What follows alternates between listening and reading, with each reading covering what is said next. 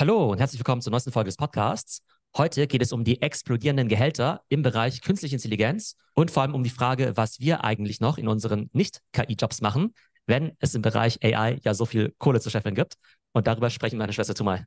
Hey Thomas. Hey Theo. Ja, jetzt bin ich wirklich sehr gespannt, was für Zahlen wieder hier durch die Gegend geworfen werden, wenn von äh, sehr hohen Gehältern gesprochen wird. Kannst du hier ein paar Beispiele nennen? Also man sieht ja in den News ja immer so Schlagzeilen, irgendwie Company XY zahlt so und so viel für folgende AI-Profile. Und da wollen wir uns mal ein paar Beispiele anschauen, mal analysieren, was es eigentlich für Profile sind, welche Qualifikation man dafür braucht und wie man vielleicht auch die Gehälter in Relation rücken muss. Also fangen wir mal mit dem ersten Job an. Der Prompt Engineer, da kursierte ja diese Schlagzeile ja schon Anfang, Mitte des Jahres, dass so ein Prompt Engineer bis zu 335.000 Dollar im Jahr verdienen kann und nicht unbedingt einen Tech-Hintergrund braucht. Ja, da könnte man ja erstmal analysieren, was ist überhaupt ein Prompt Engineer? Also ich denke, dieser Begriff, der ging jetzt so ein bisschen durch die Szene und vielleicht jetzt auch über die Szene hinaus, ein bisschen durch die Medien. Man kann sich darunter ja vorstellen, das ist jemand, der die AI bedienen kann, also der so ein künstliche Intelligenzsystem auch ja richtig instruieren kann,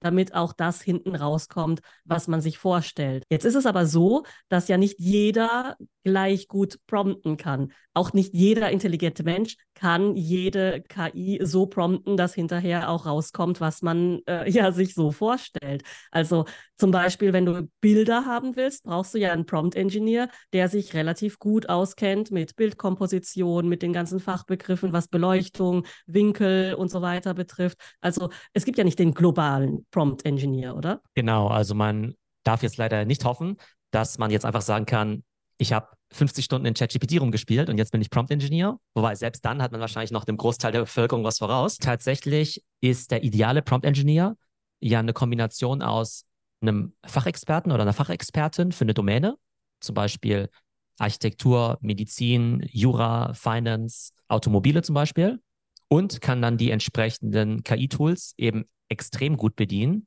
Also ist da wirklich ein Power, Power, Power-User und kann dementsprechend eben auch die besten Ergebnisse da eben auch rausholen. Das ist dann idealerweise eine Person, die eben nicht nur für sich alleine arbeitet und da rumsitzt und halt irgendwie promptet, sondern vielleicht auch andere Abteilungen coacht, denen vielleicht beibringt, wie man zum Beispiel ChatGPT am besten benutzt die vielleicht auch in der Lage ist, kleine KI-Apps selbst zusammenzubauen, ohne jetzt programmieren zu müssen. Also zum Beispiel wie diese eigene GPT-Funktion, ne, dieses Build Your Own GPT.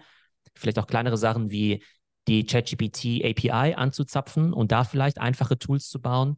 Also das sind einige der Tätigkeiten von so einem Prompt Engineer. Also das heißt, wenn du jetzt im Bereich Finance einen Prompt Engineer suchst, sollte der eigentlich schon idealerweise auch einen wirtschaftlichen Hintergrund besitzen, oder? Also das kann man sich ja trotz allem nicht einfach so per ChatGPT zusammen reimen. Also könnte man schon, wenn man sehr schlau ist und äh, extrem auf der Metaebene unterwegs ist. Aber eigentlich sucht man ja schon besonders äh, technikaffine oder AI-affine Leute aus den eigenen Fachbereichen, oder nicht? Ich glaube, beides könnte funktionieren. Also ich glaube, jemand, der super fit in AI-Tools ist, kann sich vielleicht auch in diese ja, Themen eben reinarbeiten. Aber ich glaube, gerade wenn du jetzt sagst, du willst Ergebnisse haben, die am Ende halt wirklich sehr, sehr gut sind, also nicht nur irgendwie so 60 Prozent, sondern idealerweise 80, 90 oder 95 Prozent Qualität, brauchst du halt schon jemanden, der sich in den Details sehr gut auskennt.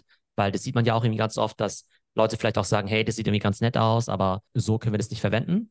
Ist auch jedem klar, dass KI-Tools eigentlich nur Entwürfe liefern. Aber ein 90% Entwurf ist natürlich trotzdem besser als ein 60% Entwurf. Klar, und was natürlich auch wichtig ist, die KI kann ja natürlich auch völligen Blödsinn rausschmeißen. Also das heißt, man bräuchte idealerweise natürlich auch jemanden, der das erkennt, wenn da irgendwie Quatsch rauskommt und der das dann dementsprechend korrigiert. Definitiv. Vielleicht noch zum Gehalt. Die ganzen Zahlen, die wir jetzt nennen, die sind halt immer in Dollar und die orientieren sich sehr stark am amerikanischen Markt. Und da sind die Gehälter in den Tech-Rollen eh alle ein Stück weit höher. Ne? Das heißt, in den USA ist es jetzt nicht ungewöhnlich, dass jetzt jemand im Tech-Bereich mit ein, zwei Jahren Berufserfahrung irgendwie 150, 200.000 Dollar oder sowas verdient, ja. Das heißt, dieser Prompt-Engineer... Was ja bei uns schon ein exorbitant hohes Gehalt wäre. Ich kenne nicht so viele Programmierer oder Techies, die jetzt 200.000 Euro verdienen. Mm, okay, also, also die jetzt heißt, keine Führungskräfte sind. Also kennst du welche? Äh, nein. also äh, Ingenieure werden zwar ganz ordentlich bezahlt im Vergleich zu Geisteswissenschaftlern, aber ich denke mal, da sind die Einstiegsgehälter jetzt auch im IT-Bereich vielleicht, ich weiß es jetzt wirklich nicht, vielleicht 60, 70.000 Euro im Jahr, würde ich jetzt mal schätzen, so als Einsteiger. Und das wäre schon dann ganz ordentlich.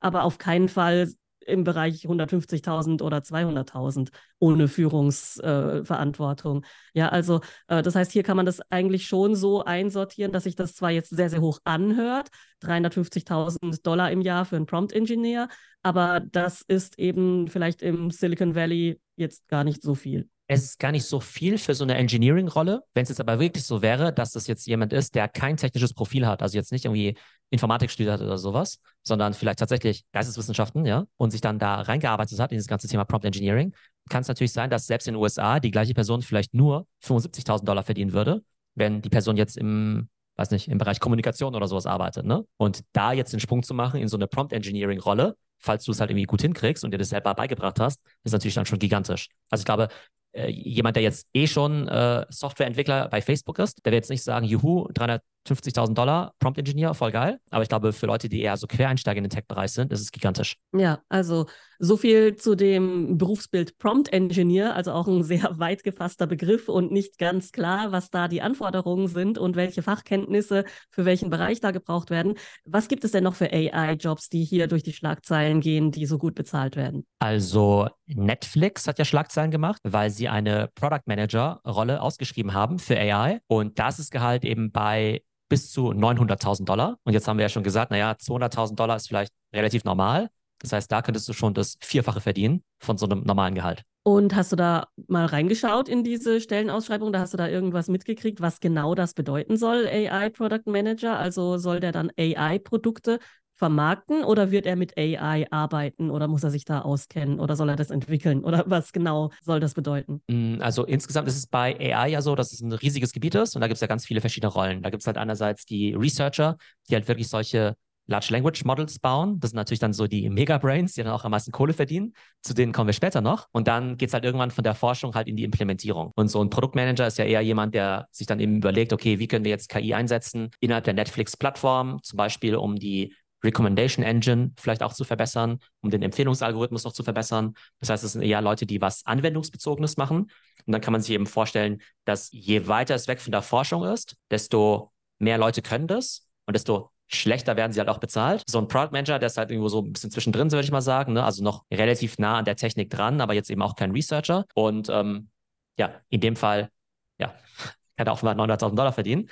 Ähm, wobei es mir jetzt so scheint, als ob das jetzt eine Sonderrolle wäre bei Netflix. Ich glaube, wir müssen halt bei diesen Rollen auch noch unterscheiden, ob jetzt diese Companies sagen, hey, wir brauchen genau ein, zwei Personen mit diesem Skillset oder ob sie sagen, nee, wir stellen jetzt auch 10 oder 20 ein zu diesen Gehältern. Und ich glaube, jetzt dieser AI Product Manager, das wird dann eher die Ausnahme sein bei Netflix. Ähm, die werden natürlich auch andere AI-Rollen einstellen, aber wahrscheinlich nicht alle irgendwie zu 900.000 Dollar. Also du meinst, es ist eher so eine ja, Sonderrolle wie jetzt ähm, Chief Information Officer. Nicht ganz so hoch vielleicht, aber so ungefähr? Äh, ja, so sobald da ein C mit dabei ist, ja, Chief ist ja schon irgendwie wichtig und mit viel mhm. Führungsverantwortung. Mhm. Äh, und dann hast, musst du ja auch große Organisationen managen, also Betonung auf managen. Das Spannende an diesen KI-Rollen ist halt oftmals, dass du ohne Management voll viel Geld verdienen kannst. Das ist ja in Deutschland ja eigentlich undenkbar. Da bist du entweder der Experte und dann hört es halt irgendwann auf bei, keine Ahnung, 100.000, 150.000, wie viel auch immer. Aber wenn du mehr verdienen willst, dann musst du ja irgendwie schon eine Abteilung leiten oder eine Führungsrolle übernehmen.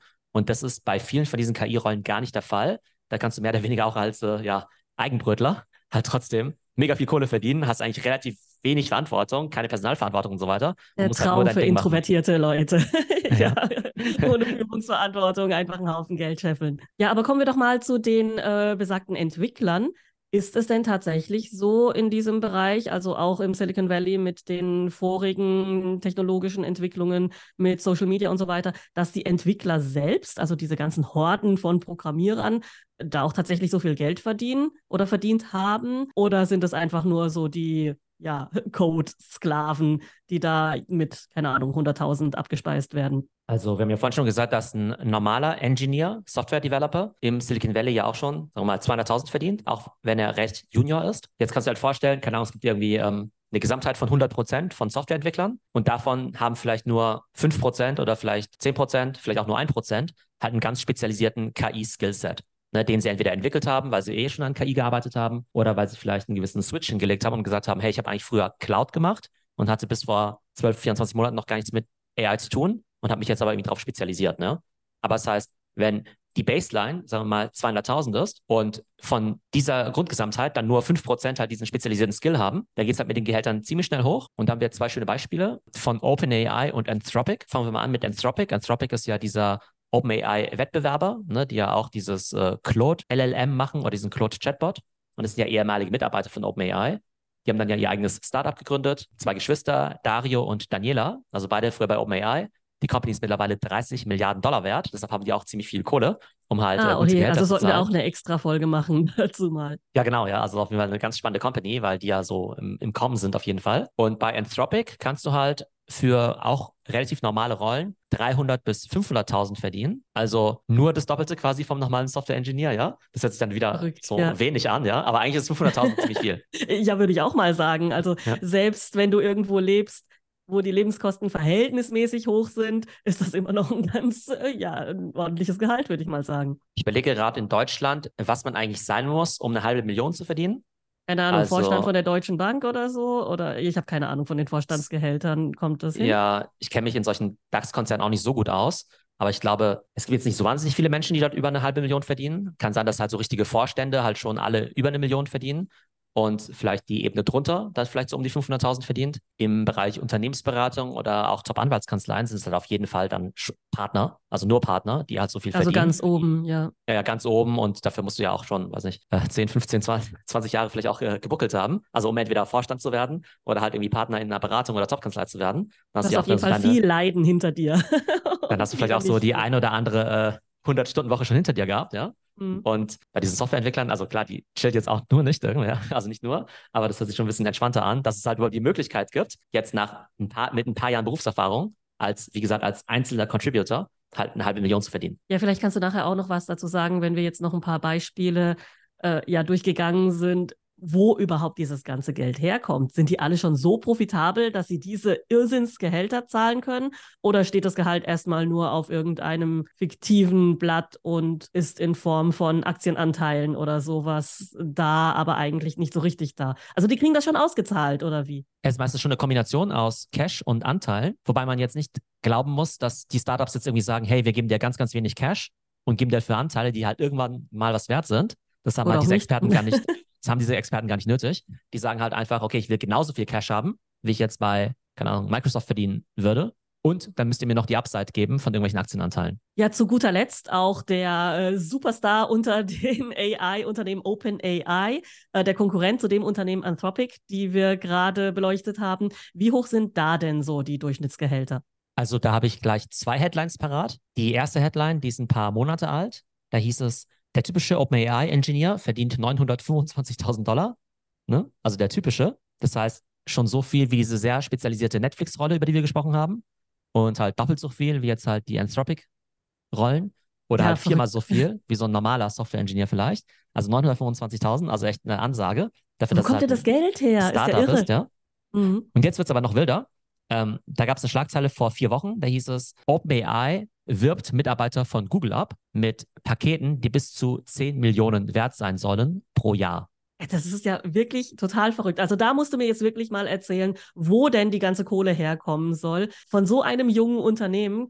Sind das alles Investorengelder? Sind das Werbeeinnahmen? Äh, sind das alles Abogebühren? Also das kann ja nicht sein. Die meisten Menschen da haben wir ja schon drüber gesprochen, zahlen ja eben kein Abo für ChatGPT, sondern nutzen erstmal die Umsonstversion. Ist das alles Enterprise-Geld oder äh, genau, wo kommt, wo kommen denn die ganzen Moneten her? Also OpenAI macht ja tatsächlich schon einen ganz guten Umsatz. Also die machen ja schon über eine Milliarde Umsatz, eben mit ChatGPT Plus, mit ChatGPT Enterprise, mit ihren API-Services.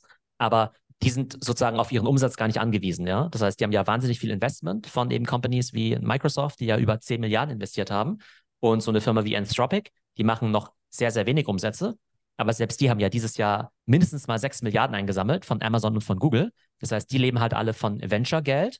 Und diese Startups haben eben vor allem zwei Kostenpositionen. Auf der einen Seite eben diese Nvidia GPUs, ne? also Grafikchips, Supercomputer. Ah, und dann eben ja. die ganzen schlauen Leute eben einstellen. Ja? Das heißt, es fließt eben ganz, ganz viel in Gehälter rein. Und gerade bei diesen AI-Researchern, ja, also nicht diesen Projektmanagern und so, sondern bei diesen Researchern, da gibt es halt offenbar so wenige davon, die halt so fit sind, dass es da einfach so einen totalen ja, Krieg um diese Talente gibt.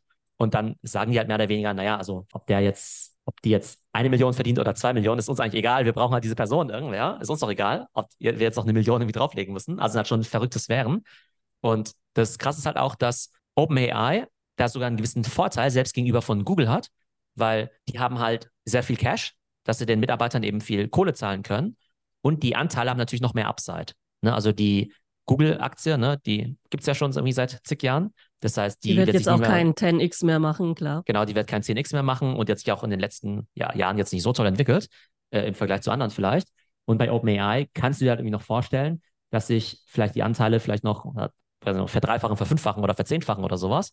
Das heißt, das Paket, was die jetzt bekommen, meinetwegen in diesem Extremfall von 10 Millionen, könnte eben sein 5 Millionen Cash plus 5 Millionen Anteile zur aktuellen Bewertung aber dass vielleicht mit gar nicht so viel Fantasie man davon ausgehen kann, dass vielleicht diese 5 Millionen, die variabel sind, vielleicht eher 10 oder 15 Millionen sind und dass du halt eher auf 15, 20 Millionen kommen würdest und halt davon nur 5 Millionen in Cash. Also hochattraktiver Arbeitsplatz. Ganz kurz äh, würde ich auch nochmal beleuchten, was ich mir vorstellen könnte, welches Profil diese AI-Talente haben. Das sind ja nicht reine Entwickler. Also natürlich sind das solche Brains, die Software entwickeln und hier Coding-Genies sind, aber in diesem Bereich müssen sie ja auch noch Kenntnisse haben in Linguistik vor allen Dingen und in der Schnittstelle zwischen Mensch und Maschine.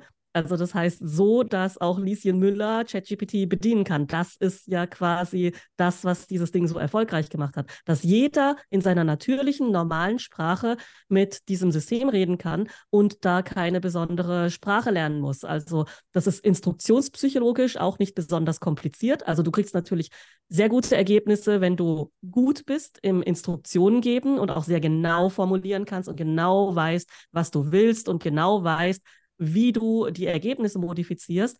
Aber ich habe jetzt ja dir auch einen TikTok geschickt, wo einer nur geschrieben hat, mach mir einen amerikanischen Jungen. Und dann noch amerikanischer, noch amerikanischer, noch amerikanischer. Das ist ja jetzt kein besonders elaborierter Prompt, ja, also jetzt nicht besonders äh, durchdacht und so weiter. Und selbst da hat das System irgendwelche impliziten Annahmen gehabt um zu erraten, was dieser User jetzt gerade wollte. Und das sind ja Sachen, die kommen, würde ich jetzt mal sagen, extrem selten vor in einer Person, dass äh, ja diese, diese psycholinguistischen Kenntnisse da sind, plus Programmierkenntnisse oder diese Person muss dann eben sehr schnittstellenstark sein, um mit Linguisten, mit Psychologen äh, und anderen, ja, keine Ahnung, User-Interface-Entwicklern und so weiter dann sehr eng zusammenzuarbeiten. Also es ist ja definitiv nicht eine Person, die jetzt sowas wie ChatGPT entwickelt. Das ist natürlich ein Riesenteam, Klar. eben auch interdisziplinär. Gerade wenn man jetzt eben auch an die Multimodalität des Tools eben denkt, dass das Ding ja nicht nur Sprache verarbeiten kann, sondern ja mittlerweile eben auch äh, Bilder analysieren kann, Daten verarbeiten kann und so weiter.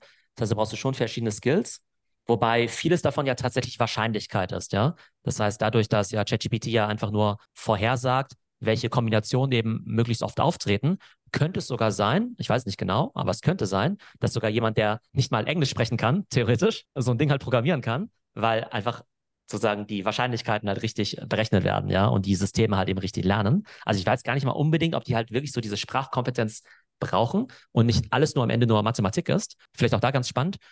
Dieses Ding mit diesen enormen Gehältern für AI-Menschen, das hat eigentlich eine ganz andere Firma losgetreten vor ein paar Jahren. Kannst du dir vorstellen, welche? Hm, das muss man überlegen. Keine Ahnung. Ich rate jetzt einfach mal Nvidia. Nee, nicht die. Ähm, wer da ja immer ein bisschen allen voraus ist, ist ja immer noch China, gerade bei AI-Themen. Ah, okay. Mhm. Und es war eben ByteDance mit TikTok. Ah, okay, ja klar, das war ja die erste KI-unterstützte App, also beziehungsweise mit diesem KI-unterstützten Feed, ja, der äh, die richtig bekannt geworden ist. Und damals hat eben der CEO von ByteDance, also von TikTok, dann damals schon gesagt, Unlimited Salary for Unlimited Talent. Ah, okay. Also das heißt, kamen da dann auch viele Talente aus dem Ausland? Also haben die viele Brains aus Amerika dann nach China gezogen oder haben die das äh, komplett mit Chinesen entwickelt? Weißt du da was? Ich glaube, so viele aus den USA haben sie dann nicht abgeworben, aber vielleicht viele, ja auch asiatisch-stämmige vielleicht äh, Cracks, die halt vielleicht auch in den USA gearbeitet haben, beziehungsweise eben auch äh, Leute von Alibaba abgeworben und so weiter, ne? also von anderen chinesischen großen Companies. Und die haben das halt schon ziemlich früh gecheckt, dass einfach der Impact von solchen Leuten halt so extrem hoch ist, ja. ne? Unlimited Salary for Unlimited Talent. Das ist natürlich ein Statement, klar. Genau, und da gibt es ja auch diesen Begriff des 10x-Engineers, ja. Also den gibt es ja schon länger im Silicon Valley. Und das bedeutet ja, es gibt Softwareentwickler, die sind halt einfach zehnmal so gut und zehnmal so schnell wie halt andere, ja. Ähm, und dementsprechend sollen sie auch zehnmal so viel verdienen. Ja? Das heißt, wenn der Normale halt irgendwie 100.000 verdient, dann sollte der 10x-Engineer ja theoretisch eine Million verdienen. Und im Bereich AI gibt es jetzt wohl nicht nur 10x Engineers, sondern irgendwie 100 oder 1000x Engineers, ja.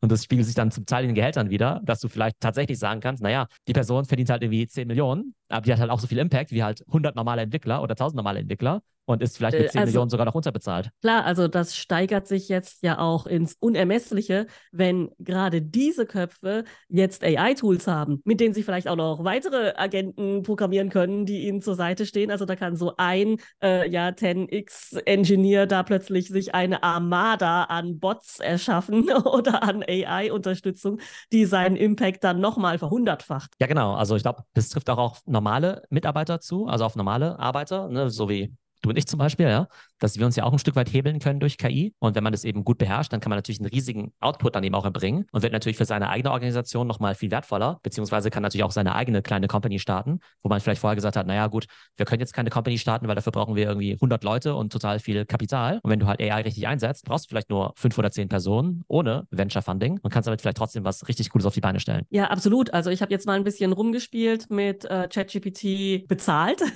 ich habe mir jetzt einen Account jetzt geholt und habe jetzt ein Abo und äh, ja, da ist ja Dali mit angeschlossen und da habe ich einfach mal ein bisschen rumgespielt.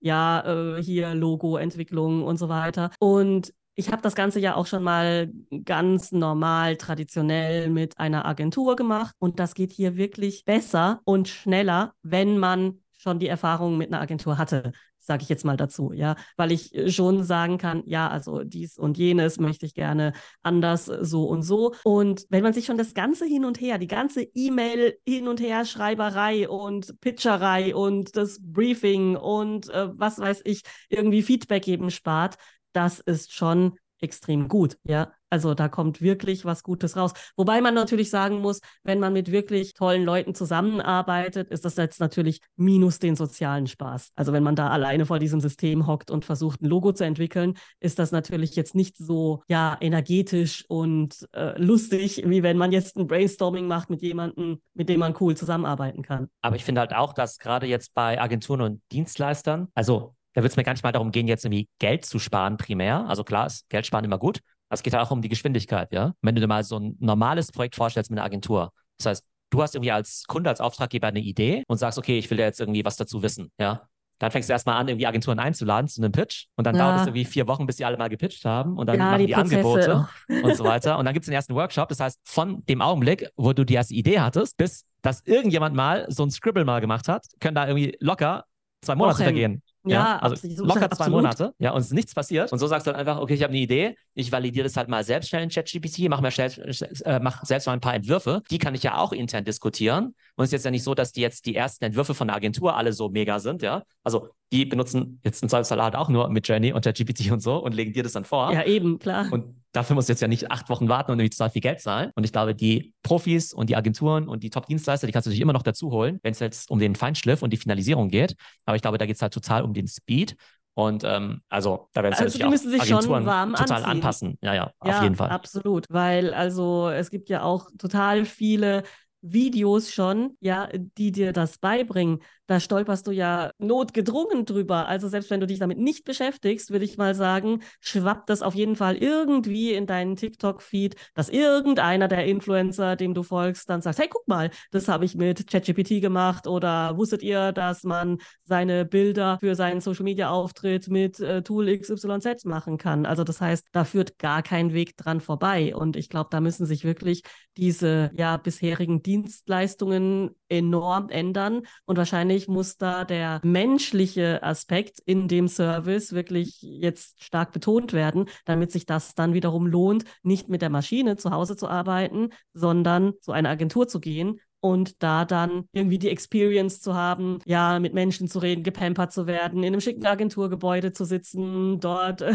Kaffee zu trinken und so weiter. Ja, also da musst du halt irgendwie eine User Experience im analogen Raum kreieren, um da noch Kunden zu kriegen, könnte ich mir vorstellen. Oder was meinst du dazu? Ja, definitiv. Also die reinen Inhalte, die werden halt total in den Hintergrund treten, weil die kann, können halt ziemlich viele Leute erstellen. Da geht es halt noch viel mehr halt um das Thema Relationship Building, darum halt, ähm, auch wirklich vielleicht das Problem des Kunden zu verstehen. Denn oftmals ist ja so, das kennen wir ja auch selbst, ne, dass wir vielleicht ein Problem haben, in welchem Bereich auch immer, und es vielleicht auch selbst gar nicht so gut formulieren können. Das heißt, vielleicht kann uns da selbst eine KI gar nicht so gut weiterhelfen, weil wir vielleicht gar nicht genau wissen, was wir prompten sollen. Und wenn es jetzt vielleicht irgendwelche Berater gibt, die eben sehr viel Erfahrung haben und sagen, hey, das ist doch so ähnlich wie da und da oder ich habe schon mal ähnliche Fälle gesehen, probier es doch mal so und so, dann kann halt diese externe Perspektive halt irgendwie schon extrem viel helfen, glaube ich. Ähm, auch das, was du gesagt hast mit User Experience, ne, dass halt irgendwie auch alles drumherum, die Verpackung eben sehr, sehr gut sein muss, äh, von A bis Z. Aber ich glaube, das ist reine Ausführen von, okay, schreib mir mal Texte, machen wir mal eine Analyse, machen wir mal ein Konzept und machen wir mal eine Grafik. Also das wird jetzt kein Produkt mehr sein, was in Zukunft in der Form ja verkäuflich ist. Und ich mache ja auch immer viel Beratung und Trainings mit Unternehmen im Bereich KI. Die sagen dann auch immer, äh, krass, was da alles geht. Und dann sagen sie auch, okay, also dafür nehme ich jetzt keine Agentur mehr. Und auf der anderen Seite habe ich auch tatsächlich auch viele Agenturinhaber und Inhaberinnen in meinen Trainings auch drin, die sehen das und sagen auf der einen Seite,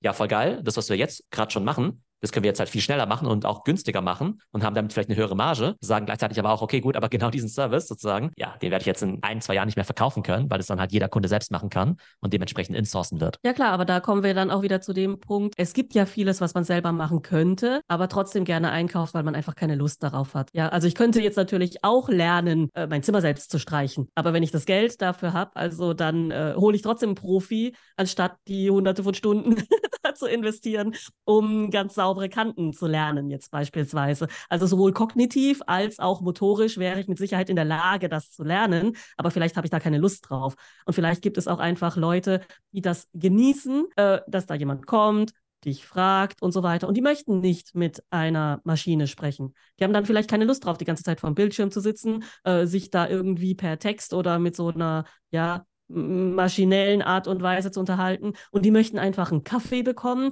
die möchten äh, ja irgendwo hingehen, die möchten, dass ein Mensch dich fragt, ja, wie ist denn das äh, hier und da, was ist ihre Zielgruppe, was ist ihre Botschaft? Und so weiter, wie möchten sie das haben? Und lieber in einem Café sitzen und von einem Menschen alles präsentiert bekommen, der dann wiederum nach Hause geht und mit der KI alles bearbeitet. Also da wird sich dann vielleicht auch einfach das nach Vorlieben trennen, was für einen Service man dann einkauft. Naja, aber natürlich auch Budgets. Also, ähm, Klar, Budgets. Also, also manche werden es einfach nicht darstellen können. Ähm, also, oder es gibt natürlich auch viele, die auch heute, also da stellt sich gar nicht die Frage, es gibt ja vielleicht viele Companies, die heute gar nicht die Möglichkeit haben, eine Agentur zu beauftragen, weil das halt, keine Ahnung, irgendwie 100.000 Euro kosten würde. Und die haben dann halt irgendwie keine coole Strategie oder kein cooles Konzept. Äh, oder keine Grafiken, halt ja. KI machen irgendwie, ja. Das ist auf jeden Fall ein Zugewinn. Also genau, ich glaube, bei KI, da gibt es ja immer so zwei Möglichkeiten, darüber nachzudenken. Das eine ist ja immer, verdrängt es jetzt irgendwie das Bestehende, verdrängt es jetzt die Agenturen, verdrängt es jetzt irgendwie aktuelle Arbeitsplätze und so weiter? Oder ermöglicht es Sachen, die bislang noch nicht möglich sind, weil sie entweder äh, ja nicht machbar sind oder zu teuer sind. Und ich glaube, gerade in diesem Punkt kannst du halt sagen, okay, viele Sachen werden jetzt vielleicht machbar, weil sie jetzt eben günstiger werden. Ja, klar. Und es wird sich natürlich wieder auch äh, ein neuer Zweig entwickeln. Das meinte ich nämlich auch damit, dass äh, ja, wenn man eine Experience verkauft und wie du sagst schon Relationship Management und so weiter, dass dann wieder ein ganz neuer Zweig entsteht, quasi Luxuskunden. Ja, also Kunden, die keine Lust haben, sich selber in die KI einzuarbeiten und dann sich das machen lassen. Also besonders im Luxussegment könnte ich mir das vorstellen. Ja, ist ja heute ja auch schon so, ne, dass es ja, äh, weiß nicht, Selbstbedienungsrestaurants gibt, ja, mhm. McDonalds oder Selbstbedienungsbäckereien. Da kriegst du halt irgendwie deinen, weiß nicht, Burger dann für zwei Euro und dann gibt es irgendwie den gleichen Burger irgendwie auf einem, ja, schönen Tisch mit der Tischdecke und jemand bringt dir das mit Messer und Gabel und dann kostet und halt sagt irgendwie... dir noch an, wo das Rind herkam und äh, auf und an dieser und jener Soße und so weiter. Also ein bisschen Zirkus drumrum sozusagen, den man ja dann vielleicht auch gerne bezahlt, weil man das gerne so hat. Genau, und macht dir dann noch irgendwie äh, Pfeffer aus der riesigen Pfeffermühle über deinen Burger drüber. Das heißt dann so äh, White Glove Treatment für 21 Euro dann für den Burger. genau, so wird es wahrscheinlich mit Services auch sein. Ja, aber kurz zurück auch zu OpenAI. Wir haben da ja auch mehrere Sonderfolgen dazu gemacht. Wo wären die denn hingegangen, wenn OpenAI jetzt Mitarbeiter verloren hätte, aus welchen Gründen auch immer? Also Microsoft hat ja gesagt, wir übernehmen alle, alle 700 und lass mal jeden von denen jetzt nur eine Million Euro im Jahr verdienen, ja? Also noch nicht mal die 5 bis 10 Millionen, über die wir gerade gesprochen haben, lass es eben nur eine Million sein. Da muss Microsoft ja trotzdem sagen, okay, gut, wir haben jetzt irgendwie 700 Millionen an Gehältern, die wir jetzt halt mal so spontan mal wieder ne, bei uns irgendwie auf die Payroll eben packen. Das heißt, die sind dazu in der Lage, das zu machen offenbar. Und ja, also wenn nicht Microsoft, wer dann? Ja, und es ist immer noch vielleicht günstiger oder wäre günstiger gewesen, wie dann in zwei, drei Jahren gesamt OpenAI aufkaufen zu wollen, was sie vielleicht gar nicht gekonnt hätten. Also so gesehen wäre das äh, vielleicht für die ganz toll gewesen bei Microsoft. Nee, das wäre extrem günstig gewesen, aber trotzdem, wenn du dir mal überlegst, ähm, wie lange es in Deutschland dauert, um vielleicht eine Stelle durchzusetzen. Oh, und ja, zwar nicht irgendwie von einer Person, die eine Million verdient oder sowas. Ne? Also versuch mal jetzt in einem deutschen Unternehmen 700 Stellen durchzukriegen, wo jetzt jeder eine Million Dollar verdient. ja, also, ja vergiss es. Genau, das geht nicht so einfach. Das heißt, da sieht man einfach, dass Microsoft halt nicht nur Geld hat, weil es gibt vielleicht auch deutsche Unternehmen, die viel Geld haben. Die könnten aber jetzt nicht so schnell entscheiden. Ja, also die könnten das einfach nicht machen. Spannend ist auch, dass Salesforce ähm, da gibt es ja auch den ganz bekannten CEO, Mark Benioff, und Salesforce ist ja auch eine riesige Software-Company. Die haben dann ja auch auf Twitter ganz offensiv gesagt, hey, jeder, der von OpenAI zu uns rüberwechseln will, ähm, kann sofort kommen, bekommt sein Gehalt eins zu eins gematcht. Also sowohl das Gehalt als auch die ähm, Aktienanteile. Und da ist halt auch wieder das Spannende.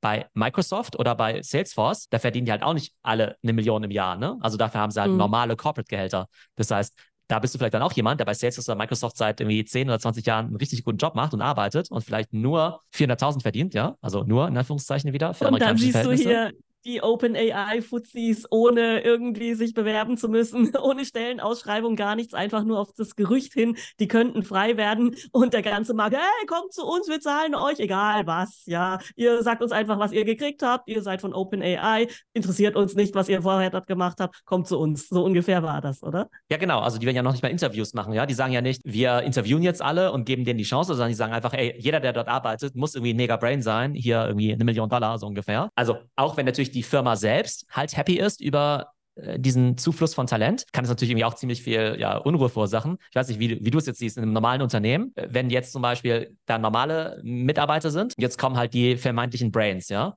Also ist dann die normale Reaktion zu sagen, ah ja, das sehe ich ja voll ein, die sind ja total wichtig, die können was, was ich nicht kann, von daher ist es ja total gerechtfertigt, dass sie das Zehnfache verdienen. Oder sagst du, äh, Moment mal, was, was soll denn das? Äh, ja, also ich weiß ja, okay, bei mir ist es ja anders. Äh, ich bin ja an der Uni und da weiß jeder, was jeder verdient, weil alle nach Tarif bezahlt werden. Ich könnte mir aber vorstellen, dass das schon echt extrem schwierig ist, wenn du da, da so Luxuskollegen plötzlich vor der Nase hast, ja, die dann auch mit dir mitentwickeln, nicht mal deine Vorgesetzten sind, sondern deine Kollegen.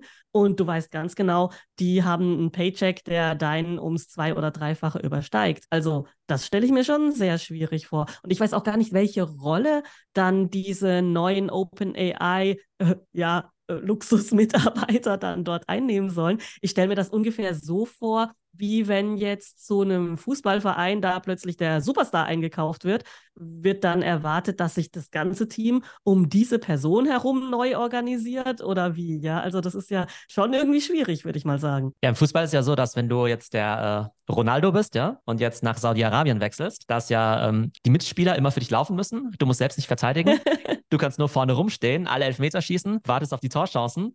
Du kannst dann irgendwie schimpfen, wenn deine Mitspieler. Kriegst zehnmal so viel Geld. Genau, genau, ja, kriegst du zehn oder hundertfache an Geld. Also so ähnlich kann ich mir das dann vorstellen. Und den ganzen und, Fame. Äh, wenn alles genau. gut läuft, dann kriegst du den ganzen Fame. Und wenn es schlecht läuft, kannst du sagen, ja, also mit dem Team, also kann ich über Flieger ja nicht die äh, vorherigen Ergebnisse bringen. Das führt uns aber auch auf eine andere Diskussion. Und zwar, wie kommen jetzt eigentlich diese AI-Talente nach Deutschland? Denn in Deutschland ist das Gehaltsgefüge ja ohnehin oh. nochmal ganz anders, ja? ja. Also selbst wenn wir jetzt über Nicht-AI-Menschen sprechen und jetzt nur über normale Engineers, haben wir ja vorhin schon gesagt, naja, vielleicht ist es irgendwie, was nicht, 80.000 versus 250.000 oder sowas, ne? Das heißt, da wird es ja schon ziemlich schwierig. Also jetzt auch in anderen Tech-Bereichen. Also wenn jetzt zum Beispiel ein deutscher Automobilkonzern sagt, wir brauchen jetzt irgendwie super tolle Leute jetzt für selbstfahrende Autos oder Elektromobilität. Okay, werbt die mal jetzt mal von Tesla ab, dass die jetzt irgendwie von Tesla und von Kalifornien jetzt nach Deutschland kommen, ne, in so eine mittelgroße Stadt zum Beispiel, ne, ist ja vielleicht jetzt auch nicht so attraktiv. Und wenn wir jetzt darüber sprechen, dass jetzt irgendwie Leute in den USA eine Million verdienen können oder zwei, wie holst du die jetzt nach Deutschland? Entweder für 200.000 oder du musst halt total dein Gehaltsgefüge irgendwie sprengen. Oder auch andersrum. Kann ja sein, dass bei dir zufälligerweise schon richtig gute Leute arbeiten und die hören sich jetzt diese Folge an und sagen, äh, Moment mal. und sagen so, warte mal. Ich eigentlich, ich bin doch irgendwie mega cool in Deep Learning und so. Warum verdienen ich eigentlich 75.000 Euro, wenn die in den USA jetzt alle irgendwie eine Million verdienen? Da sende ich doch jetzt sofort meine über Twitter meine Bewerbung ab an äh, Satya Nadella von Microsoft, an Sam Altman von OpenAI und an Mark Benioff von Salesforce und äh, die werden mich dann irgendwie äh, mit Handkuss nehmen. Ja, also schwierig. Ich sehe da auch tatsächlich realistischerweise eher den Brain Drain von Deutschland in die USA oder nach China oder keine Ahnung irgendwo hin, wie umgekehrt. Also ich weiß, dass es ja schon schwierig ist für den Standort Deutschland oder auch für deutsche Universitäten, ja, Talente äh, im Studierendenbereich nach Deutschland zu bringen. Also wir kriegen ja auch nicht die Top-Köpfe nach Deutschland. Deutschland ist bestimmt nicht Top-Destination für die ganzen Genies aus Indien, China, äh, Amerika und so, obwohl wir natürlich hier schon Vorteile haben mit Studiengebühren und so. Aber ich denke mal, ja, wir können schon froh sein, dass wir ja, viele Studierende aus China haben, die gerne nach Deutschland kommen, hier auch äh, ne, einen guten Studienort sehen, aber dann hier bleiben, weiß nicht. Also es wird schon schwieriger. Ich glaube, nur mit der Krankenversicherung können wir hier keinen hinterm Ofen vorlocken von den Top-Talenten. Ein paar deutsche Unternehmen wollen da jetzt ordentlich investieren. Also die Schwarzgruppe, die ja hinter Lidl steckt, die haben ja kürzlich in Aleph Alpha investiert, ne? diese 500 Millionen Finanzierungsrunde, an der ja auch Bosch und SAP beteiligt waren. Das heißt, die deutschen Corporates, die machen da schon ein bisschen was. Die Schwarzgruppe will ja tatsächlich auch am Standort Heilbronn einen riesigen KI-Standort aufbauen, da richtig viel Geld investieren. auch da stellt sich mir einmal die Frage, also A, schaffen sie das, die Leute inhaltlich zu überzeugen, ne, dass da ein cooles Projekt irgendwie entsteht? Können sie denen genug Kohle zahlen und ist eben auch der Standort attraktiv genug? Ja, also Standort Heilbronn, den attraktiv zu machen, ist natürlich spannend. Also landschaftlich ist es wirklich da auch ganz nett. Aber Heilbronn hat natürlich schon Schwierigkeiten, jetzt äh, mit München mitzuhalten, ja, oder mit Berlin oder mit Hamburg, die natürlich mit viel Kultur und ja, Stadtleben auch punkten können oder den Alpen in der Nähe. Also da bin ich auch sehr gespannt, was ja die Schwarzgruppe da auch plant, um Leute anzuziehen. Also ist ja bei mir gar nicht so weit weg. Vielleicht schaue ich mir da auch die eine oder andere Stelle dann mal an. Aber ganz ehrlich, ich weiß noch nicht mal, ob jetzt amerikanische Talente jetzt nach Hamburg ziehen würden, obwohl es eine super coole Stadt ist, ja. Also ich weiß halt gar nicht, ob die halt herkommen würden, ja, weil die ja echt die freie Auswahl haben. Ich glaube, das bringt uns auch so ein bisschen zum Abschluss der heutigen Folge. Was sind eigentlich so die Implikationen? Einerseits für die Talente und auch für die Unternehmen. Ich glaube, für die Talente bedeutet es einfach, dass es extrem viele Optionen gibt, ja. Die können in ihrem bestehenden Job bleiben und dann hoffentlich eine angemessene Gehaltserhöhung bekommen, die jetzt eben auch den aktuellen heißen Markt eben reflektiert. Wenn nicht, dann können sie eben einfach wechseln. Da gibt es eben genug Stellen dafür. Ehrlich gesagt glaube ich auch, dass für Europäer und für Deutsche es sich lohnt, mal drüber nachzudenken, weil einfach die Gehälter in den USA eine ganz andere Dimension sind, ja. Also vielleicht kannst du auch, wenn du Deutschland nicht verlassen möchtest, vielleicht auch remote arbeiten, ja, und dann halt irgendwie trotzdem für Google oder ja OpenAI arbeiten und so. Das wäre ja auch eine Möglichkeit. Du verdienst halt einfach das Fünffache, ja. Also es ist halt, ne, wir, wir kennen es ja in so normalen Jobs, da kann es ja durchaus sein, dass du irgendwie drei Jahre lang bettelst, sag ich jetzt mal, für eine 10% Gehaltserhöhung oder sowas, ne? Mhm. Und es ist halt nicht unrealistisch, dass es hier Leute geben wird, die halt ihr Gehalt verdoppeln oder verdreifachen werden, irgendwie, ja, mit einer E-Mail so ungefähr, ja. Äh, mit einer E-Mail an eine dieser Companies. Und neben diesen hochbezahlten Jobs gibt es ja auch noch die Möglichkeit, ja selber noch zu gründen, wenn du halt besonders unternehmerisch äh, ja, äh, drauf bist. Und da haben wir auch gesehen, dass ja zum Teil so KI-Startups, auch wenn noch überhaupt nichts steht, also kein Produkt, keine Umsätze, keine Kunden, noch nicht mal eine Idee, dass denen ja auch schon das Geld hinterhergeworfen wird. Ne? Also manche, aus manchen wird ja was Cooles, aus manchen eben nicht. Aber es gibt einfach extrem viele Optionen für Leute, die sich mit dem Bereich AI auskennen. Und wie gesagt, ich glaube nicht nur für diese Megabrains, die halt diese LLMs bauen und halt Research machen, sondern eigentlich für alle Positionen innerhalb ja, dieses Kosmoses. Also eben auch Product Management, Projektmanagement, äh, Implementierung, was nicht, Datenaufbereitung und so weiter. Also nicht nur diese ganzen High-End-Jobs. Ich glaube, jeder Job, den du aktuell heute schon machen kannst, und wenn du dann noch eine AI-Komponente mit reinpacken kannst und sagen kannst, okay, ich kann genau das, aber mit AI, kannst du locker ein also ein super Premium nochmal drauf verdienen auf das, was du aktuell schon machst. Ja, aber das führt mich zu einer Frage. Und zwar, kann es jetzt auch sein, dass das jetzt so eine große Welle ist, wo sich noch nicht so viele Leute auskennen mit AI und da jetzt die Vorreiter ja sehr, sehr viel Geld verdienen, sich aber diese ganze AI-Technologie einfach in den Alltag einfügen wird. Und das ganz normal ist, dass alle Jobs, die jetzt irgendwie digital gemacht werden, einfach ganz normal AI unterstützt werden und sich das dann ja irgendwie auch einfach normalisieren wird. Also ein Prompt Engineer ist natürlich dann wertvoller, wenn es halt nur 100 Leute können und nicht, wenn es irgendwie 10 Millionen Leute können. Ne? Das heißt, dieses ganze Oder es Prompt in der Ausbildung einfach auch schon ein ja, Fach ist, beim Bürokaufmann zum Beispiel. Prompt Engineering, wie mache ich hier mein Controlling und so weiter in der kaufmännischen Ausbildung. Und das gehört einfach zur Ausbildung bei jedem 16-Jährigen dazu, in 10, 15 Jahren vielleicht. Genau, also einige KI-Skills werden in Zukunft tatsächlich so sein wie Google benutzen oder wie Microsoft Office benutzen, also gar nichts Außergewöhnliches mehr. Und dafür wirst du dann kein krasses Premium mehr bekommen. Auf der anderen Seite aber, wenn du es nicht kannst, dann bist du halt überhaupt nicht arbeitsfähig. Ja?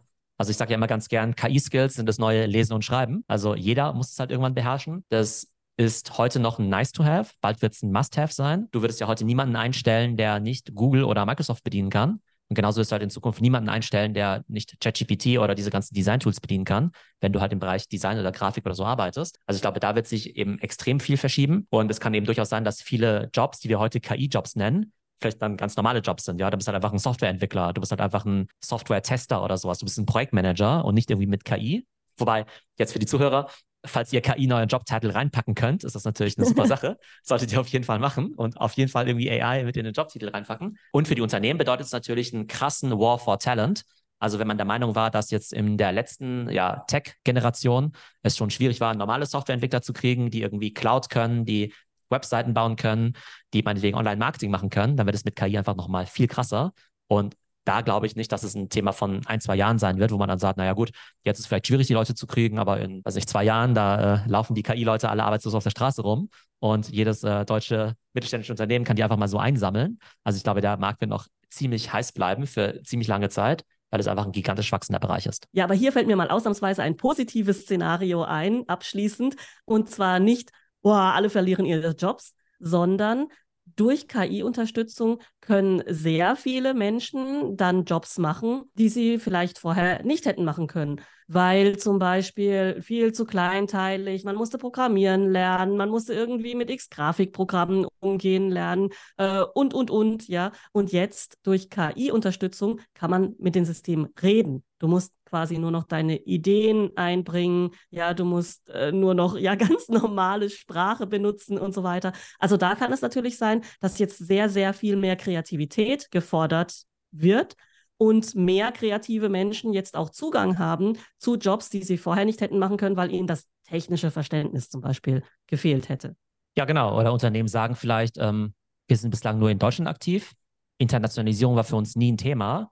Aber jetzt, da wir ja so einfach alles übersetzen können, irgendwie Webseiten, Marketing, Kommunikation und so weiter, ist es jetzt viel wahrscheinlicher, dass wir international gehen und dadurch expandieren wir auch. Und dann brauchen wir eben auch Leute, die die internationalen Märkte eben managen, die dann eben auch diese neuen Technologien und Tools und so benutzen. Genauso wie es in Social Media, da sind ja auch ganz viele neue Jobs entstanden, ja. Also vor zehn Jahren gab es halt irgendwie noch keine TikTok Creator Manager oder Influencer Marketing Manager und so weiter. Und die gibt es jetzt ja auch alle. Also von daher, ich glaube, so global gesehen können wir das ja eh alle nicht beeinflussen, ja. Da können wir auch nur in die Glaskugel gucken und irgendwie Mutmaßungen irgendwie darüber anstellen, wie viele Jobs jetzt äh, dazukommen, wie viele verloren gehen. Ich glaube, jeder von uns individuell kann halt einfach nur für sich quasi zusehen, dass man eben diese Skills lernt. Ich glaube, wenn ihr selber ein Unternehmen leitet oder eine Abteilung leitet, dann sollte man natürlich halt auch diese Technologien natürlich irgendwie embracen und halt natürlich dafür sorgen, dass äh, ja alle eben fit in diesen Themen sind. Und ich glaube, das ist halt irgendwie das, was man kontrollieren kann. Und alles andere ist halt irgendwie Zukunftsmusik. Aber ich bin ziemlich sicher, dass einfach Leute, die sich jetzt einfach ganz stark diesem Thema widmen, dass sie einfach krasse Karrieresprünge machen werden. Egal, ob es jetzt eben im kleinen Maße ist, wie ich mache Marketing und mache jetzt Marketing mit AI oder eben wirklich Leute, die jetzt vielleicht manche von diesen coolen Jobs bekommen bei OpenAI, jetzt als äh, Deep Learning Researcher äh, mit diesen attraktiven Packages. Bin mir auch sicher, dass es da noch viele spannende neue Profile in Zukunft geben wird. Das heißt, wenn es wieder neue Headlines gibt über neue Berufsbilder, also quasi den Prompt Engineer 2.0 oder noch krassere Headlines mit äh, 20 Millionen Dollar Pay Packages, vielleicht auch von deutschen Unternehmen, dann werden wir auf jeden Fall darüber berichten. es bleibt spannend. Bis dann. Tschüss, Theo. Ciao.